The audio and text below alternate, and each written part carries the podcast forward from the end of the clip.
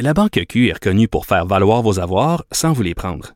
Mais quand vous pensez à votre premier compte bancaire, tu sais, dans le temps à l'école, vous faisiez vos dépôts avec vos scènes dans la petite enveloppe. Hmm, C'était bien beau. Mais avec le temps, ce vieux compte-là vous a coûté des milliers de dollars en frais, puis vous ne faites pas une scène d'intérêt. Avec la Banque Q, vous obtenez des intérêts élevés et aucun frais sur vos services bancaires courants. Autrement dit, ça fait pas mal plus de scènes dans votre enveloppe, ça. Banque Q. Faites valoir vos avoirs. Visitez banqueq.ca pour en savoir plus. Cube Radio. Il connaît tous les dessous de la politique. L'économie, la santé, le transport. Antoine Robitaille. Là-haut sur la colline. Cube Radio. On est à moins de deux semaines de la rentrée des classes et le ministre de l'Éducation, Jean-François Roberge, a annoncé ce matin euh, des mesures pour favoriser la réussite éducative des élèves dans cette euh, période de pandémie. Il y a Véronique Yvon du Parti québécois, critique en matière euh, d'éducation, qui est au bout du fil. Bonjour. Bonjour. Donc, il y a plusieurs choses dans ce qui a été annoncé par le ministre. Là. Il y a un 20 millions d'argent neuf pour des tuteurs, du rattrapage, des allègements euh, bureaucratiques. Euh, donc, euh, on validera plus tous les codes. Là. On va financer a priori les services. Et troisièmement, une grande campagne d'information pour convaincre les parents d'envoyer leurs enfants à l'école. Qu'est-ce que vous pensez de ça? Ça a l'air complet. En tout cas, ça, il a l'air d'avoir beaucoup de choses. Oui, ben il y a clairement des éléments positifs. Je dirais que le premier élément positif, c'est d'enfin avoir une annonce sur la question du rattrapage et du soutien pédagogique. Oui. Euh, parce qu'évidemment, nous, ça fait depuis le mois d'avril qu'on demande euh, un plan de match. Et c'est sûr qu'on aurait aimé que ça vienne plus tôt pour que la préparation soit optimale, euh, la recherche de ressources supplémentaires et tout ça. Là. Donc, c'est sûr que ça nous apparaît tardif à une semaine euh, du retour euh, des profs à l'école et du jour des élèves. Mais bon, mieux vaut tard que jamais. Euh, donc, il y a du positif. Je dirais que le positif, c'est d'abord qu'on reconnaît qu'il va y avoir des besoins supplémentaires, là, ce qui avait pas été fait jusqu'à maintenant. L'autre élément, c'est les allègements administratifs auxquels vous faisiez le référence, qui devraient euh, libérer en début d'année les professionnels pour qu'ils puissent se consacrer davantage aux élèves qu'à des tâches administratives. Et euh, l'autre chose, ben, je pense que de donner de la flexibilité aux équipes écoles pour qu'elles décident de la meilleure manière pour elles euh, d'aménager les choses en ce qui concerne le rattrapage et le soutien pédagogique. Ça, je pense que c'est des éléments euh, qui sont qui sont positifs clairement. Par ailleurs, c'est sûr que quand on veut répondre à des besoins qui sont aussi énormes euh, comme ceux qu'on va vivre avec la rentrée, avec euh, les, les, difficultés d'apprentissage qui ont pu se multiplier, s'aggraver, le rattrapage qui doit être mis de l'avant. Ben, on voudrait que le gouvernement se donne vraiment les, les moyens d'arriver à ces objectifs-là. Puis c'est sûr que le 20 millions, ça nous apparaît quand même peu. C'est un pas dans la bonne direction, mais quand on regarde euh, en Ontario, juste à titre de comparaison, c'est 300 millions au total mesures sanitaires et pédagogiques qui ont été débloquées. Aïe, aïe, aïe, il y a toute une disparité. Oui, totalement. Donc, 80 millions juste pour des embauches. Et il a annoncé il y a déjà quelques semaines, se donnant un peu un, un, une chance d'arriver à, pouvoir avoir des, des, professionnels de plus, des enseignants de plus, des tuteurs et tout ça. Donc, c'est sûr que le montant m'apparaît quand même mince euh, quand on, on, a en tête l'ensemble des besoins qui vont être là pour l'ensemble des élèves, dans le fond, parce que le rattrapage, ça va concerner tout le monde, puis évidemment les élèves qui ont des difficultés encore davantage. Mais surtout sur cet enjeu-là, c'est on sait qu'il y a déjà une pénurie.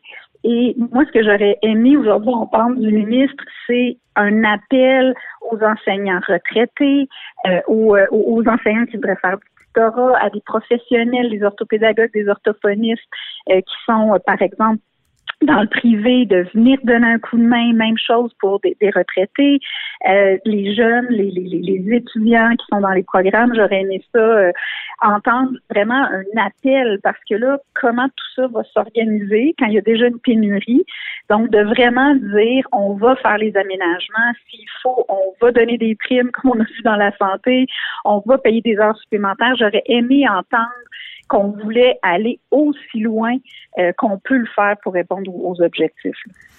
Oui, euh, comment, comment justement attirer les gens? Au, fond, il y avait déjà une pénurie avant même Mhm. la pandémie, c'est ça? Ben c'est ça l'enjeu, c'est qu'on peut pas juste dire on va trouver des nouvelles ressources avec euh, nos mêmes manières de faire parce que la profession est pas plus valorisée. Euh, D'ailleurs, le ministre, euh, dans les offres qui ont été faites là, pour la négociation de conventions collectives, euh, ce qui avait été promis et repromis par la CAQ en campagne électorale d'éliminer les quatre premiers échelons pour que le salaire d'entrée des nouveaux enseignants soit beaucoup plus alléchant, là, 10 000 de plus environ. Euh, c'est toujours pas là. Ça n'a pas été dans les offres. Donc, c'est sûr qu'il faut un plan global pour valoriser, je dirais, mais à très court terme, c'est juste que moi, j'ai pas entendu rien de concret pour nous dire on va y arriver à remplir ça. Parce que donner 20 millions, c'est correct. Déjà, le montant nous apparaît pas très élevé quand on compare à d'autres juridictions. Mais c'est surtout comment on va y arriver à aller chercher d'autres enseignants, d'autres professionnels, des tuteurs euh, quand euh, il y a cette pénurie-là. Donc, moi, je m'attendais honnêtement à quelque chose qui allait appeler en renfort, comme on l'a vu dans le milieu de la santé, euh, des gens qui sont à la retraite, euh, des gens pour les Mais à la retraite, Madame temps Yvon, quand même, à la retraite, c'est c'est délicat parce qu'ils sont souvent plus à risque. Les gens qui sont à la retraite, ils sont plus à risque d'attraper Oui, mais il la va y avoir COVID. plein de choses à faire. Hein. Il va y avoir de l'enseignement à distance qui va devoir se faire parce qu'on a vu que le gouvernement prévoyait. Donc, est-ce qu'il pourrait pas donner un coup de main pour ça, pour s'assurer au moins que les, les effectifs qu'on a dans les écoles ne seront pas pris là, à se diviser pour l'enseignement à distance quand il va y avoir, par exemple, des élèves qui vont être malades, une classe qui va fermer, peut-être une école qui va devoir fermer, euh, les élèves qui déjà vont rester à la maison parce que, par exemple, ils ont des, des difficultés de santé, euh, qui sont supprimés. Moi, moi, je suis pas, je suis pas sur le terrain en train de faire tous ces débats-là avec les acteurs, mais il me semble qu'aujourd'hui, j'aurais aimé ça euh, entendre pas juste on va mettre 20 millions, mais on va mettre 20 millions, mais on a un plan, on a travaillé avec les syndicats, on a travaillé avec les gens sur le terrain, puis on sait qu'on va être capable d'aller chercher d'autres ressources parce qu'on a de la flexibilité. S'il faut, on paiera en heures supplémentaires des enseignants qui sont prêts à donner des heures supplémentaires. J'aurais aimé entendre ça Mhm. pour pas juste qu'on me dise il y a de l'argent, mais aussi qu'on va avoir les moyens concrets avec la flexibilité puis d'autres types de ressources pour, euh, pour. C'est un petit peu euh, c'est un petit peu la même chose pour la campagne de publicité. Euh, moi, je pense que tout ce qui peut valoriser l'éducation est bienvenu.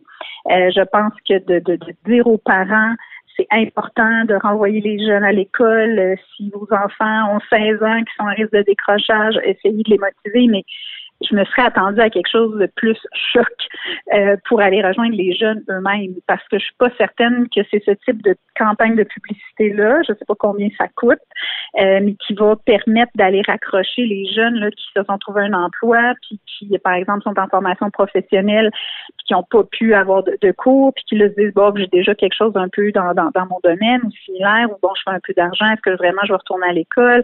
Donc j'aurais aimé des actions vraiment ciblées en disant par exemple on va les appeler, on va leur parler. Moi, c'est des initiatives que j'ai vues dans mon dans mon coin se faire euh, au printemps pour essayer de garder la motivation. Donc ça, j'aurais aimé que ça, aille plus loin parce que c'est vrai que les risques de décrochage sont énormes. Tous les experts le disent, mais je pense qu'il faut aller parler aux jeunes directement, pas juste aux parents dans ces cas-là. Depuis le début de la crise, on, plusieurs disent que le ministre l'a échappé, euh, qu'au début, il a dit que les gens devaient être en congé, tout ça. Lui- Lui-même admet qu'il a été surpris. Là, euh, c'est sa deuxième tentative, finalement, Mm. pour se reprendre. Est-ce que vous trouvez qu'il passe le test? Oui, ben, il est en rattrapage. Hein? C'est un ministre qui est en rattrapage. Et donc, euh, je pense que c'est plus encourageant. Euh, que ce qu'on a vu là, de mars à tout récemment. Donc, euh, moi, à chaque fois qu'il va y avoir un bon geste de fait, je vais souligner les bons pas qui sont faits. Je pense qu'il fallait vraiment que le ministre se ressaisisse et comprenne à quel point il devait faire preuve de leadership Mhm. et à quel point son rôle est essentiel euh, parce que au début, c'est vrai que toute l'attention était portée sur le milieu de la santé, les, les mesures sanitaires, mais c'est pas vrai qu'on va sacrifier euh, des, des milliers et des milliers d'enfants euh, en se préoccupant pas de leur éducation puis de leurs apprentissages. Au début, c'était le sentiment que ça donnait. Mhm. Donc là, je sens que depuis la semaine dernière, il essaie de se rattraper. Euh, je pense que la semaine dernière, pour les mesures sanitaires, euh, c'était quand même assez complet. Il y a encore des zones d'ombre qu'on va pouvoir étudier avec lui, notamment lors de l'étude des crédits cet après-midi. Oui. Mais moi, c'est sûr que depuis le début, le, pour moi, l'angle mort, c'était toute la question du, du rattrapage du soutien pédagogique. Puis je dirais que je suis je suis mi-femme mi-poisson aujourd'hui dans le sens que je trouve que au moins il y a un plan, un début de mesure, donc ça c'est positif.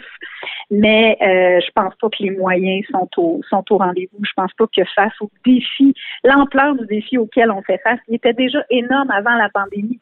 On avait déjà une pénurie, déjà un manque de professionnels. Donc là, les besoins se sont accentués. Les risques d'avoir des enseignants qui doivent être retirés pour des raisons de santé ou parce qu'ils attrapent les la COVID sont énormes. Puis là, ben, les moyens sont quand même très, très modestes. Donc, il y a des pas qui sont faits, mais j'aurais aimé quelque chose de plus ambitieux. j'aurais aimé que ça vienne plus tôt parce que ça aurait permis, euh, un, de, s'assurer que ça va être implanté correctement, puis que si euh, du, euh, des tirs qui doivent être réajustés, que ça soit fait. Là, on est vraiment à mille moins une. Donc ça, je trouve ça dommage, mais effectivement, le ministre était un peu aux abonnés absents au printemps. Donc là, il semble s'être réveillé un peu pendant l'été, mais on ne pourra pas tout rattraper, malheureusement, ce qu'on ce qu'on a raté là, dans le passé. Hmm. Merci d'avoir pris le temps de nous parler, Véronique Yvon, en cette journée d'études de, crédit. Et puis, bonne rentrée à vous. Merci, vous aussi. Véronique Yvon est députée de Joliette et critique du Parti québécois en matière d'éducation. Vous êtes à l'écoute de là-haut sur la colline. La Banque Q est reconnue pour faire valoir vos avoirs sans vous les prendre. Mais quand vous pensez à votre premier compte bancaire, tu sais, dans le temps à l'école, vous faisiez vos dépôts avec vos scènes dans la petite enveloppe. Hmm, c'était bien beau. Mais avec le temps, ce compte-là vous a coûté des milliers de dollars en frais, puis vous ne faites pas une scène d'intérêt. Avec la banque Q, vous obtenez des intérêts élevés et aucun frais sur vos services bancaires courants. Autrement dit, ça fait pas mal plus de scènes dans votre enveloppe, ça. Banque Q, faites valoir vos avoirs. Visitez banqueq.ca pour en savoir plus.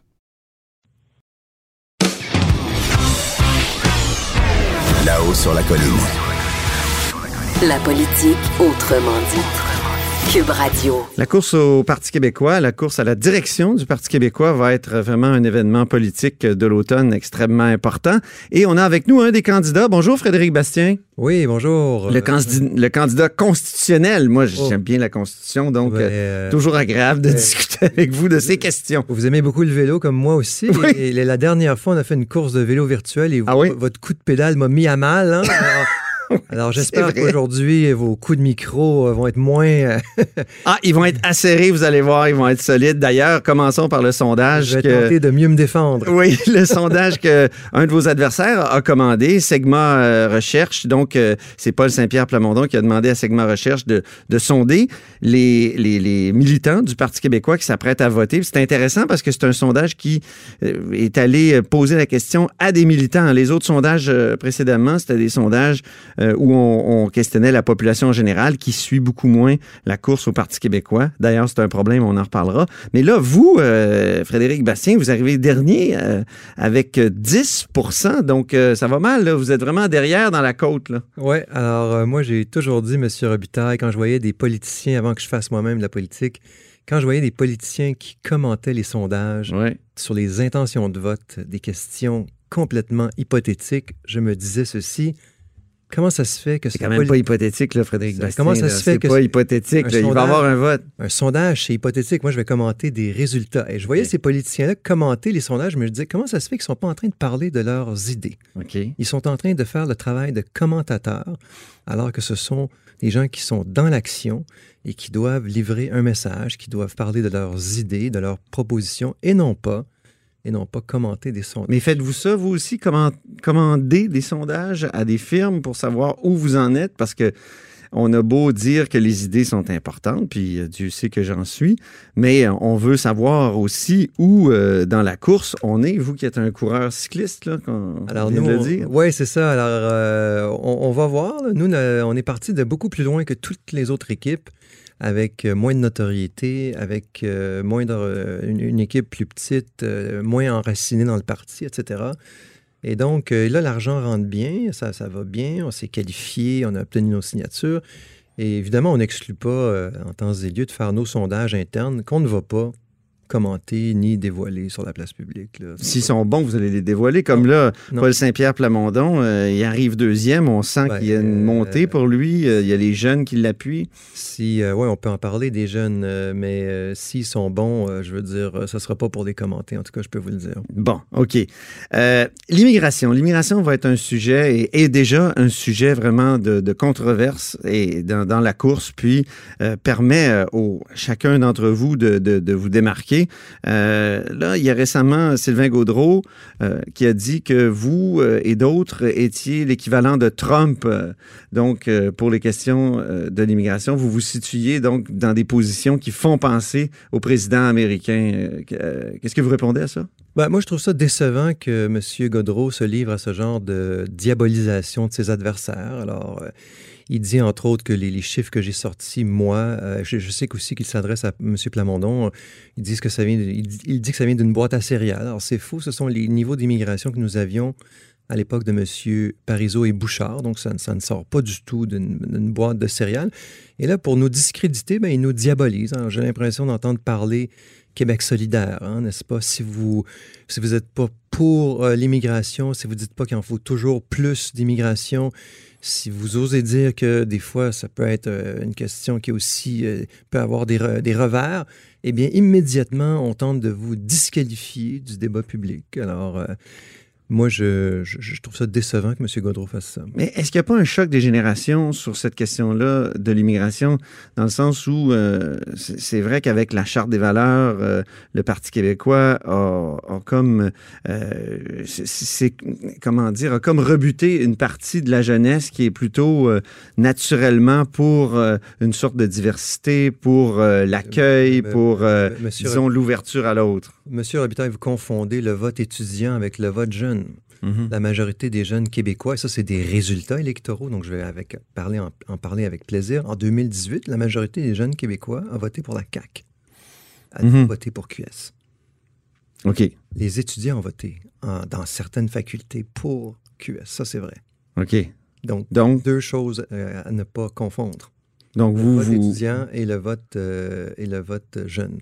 Vous croyez que vous pouvez aller rechercher ces électeurs-là à la CAQ? Est-ce que la CAQ a déjà pas euh, démontré qu'il voulait changer la, perspective en matière d'immigration? Euh, ben Comment le Parti québécois peut faire? Ben moi, j'ai des propositions entre 25 et 30 000 étudiants, mais pour revenir aux jeunes... Étudiants ou immigrants? Ben, pardon, immigrants, OK.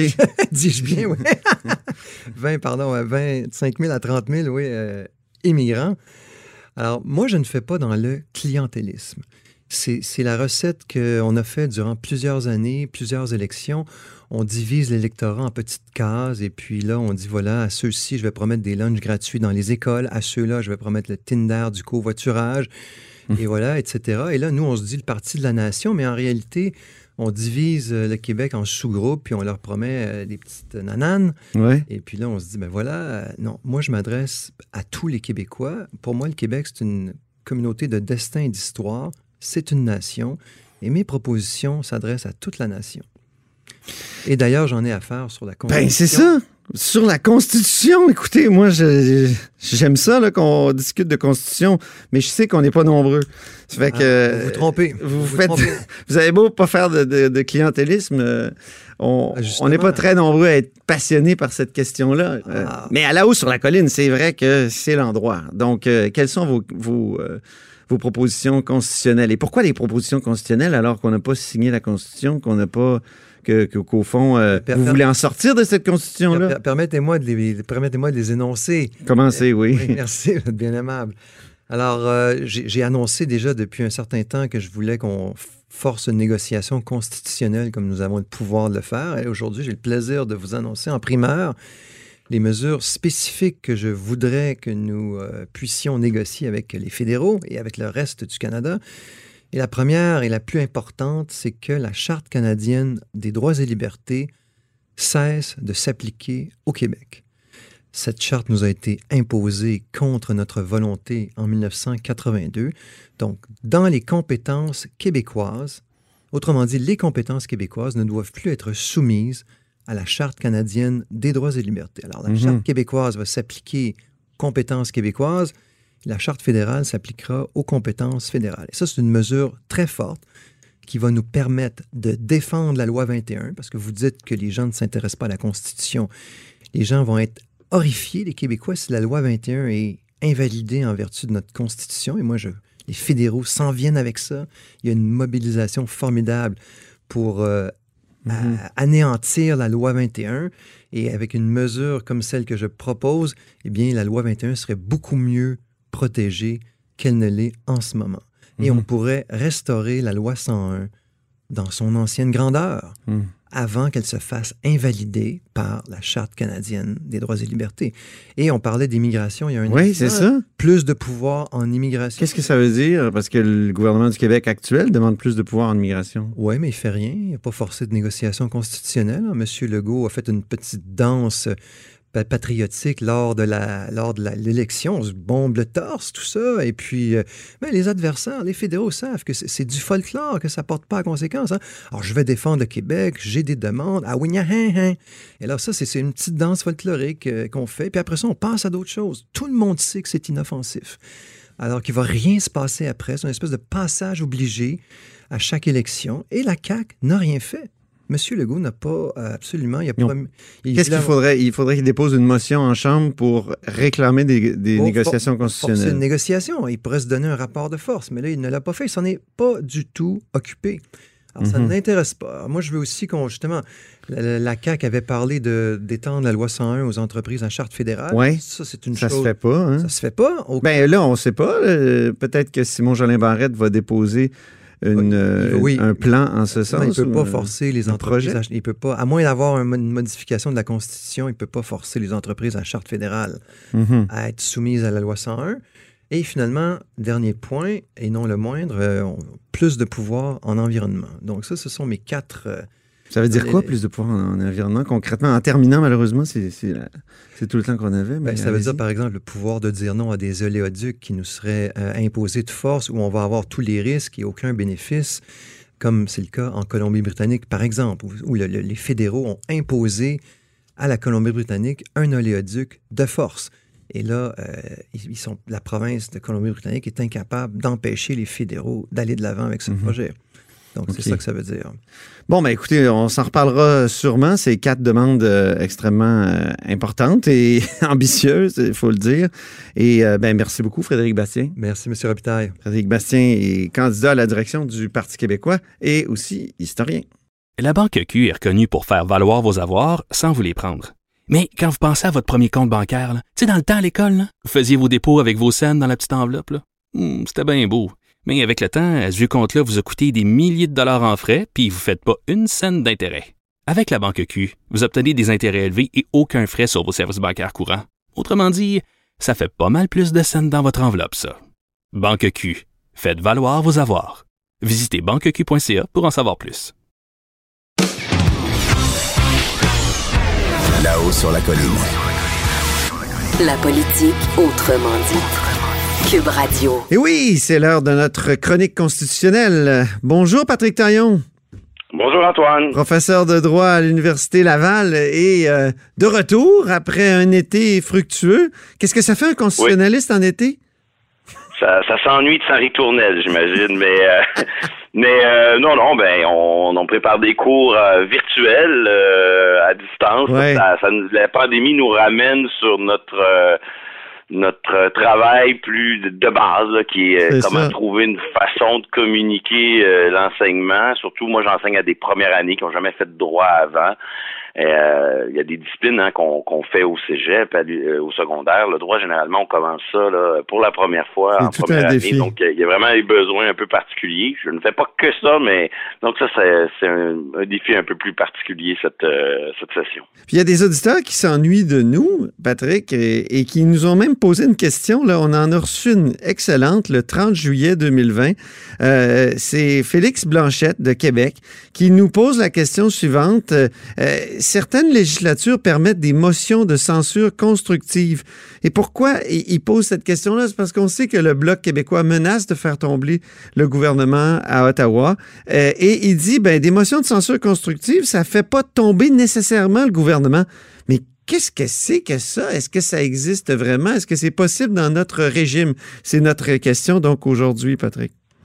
C'est une très bonne question parce que euh, ça n'existe pas dans notre tradition, mais ça pourrait tout à fait exister. Puis ça présenterait beaucoup de beaucoup d'avantages. Grosso modo, là, on est face à, sur le fond de l'affaire, on est face à un gouvernement qui est mis en difficulté par l'affaire We Charity. On peut se rappeler toutes les circonstances, mais admettons que les partis d'opposition puis l'opinion publique euh, au Québec puis au Canada en viendraient à dire ce scandale-là, c'est la goutte de trop. Ce scandale-là est trop grave. On veut faire tomber le gouvernement.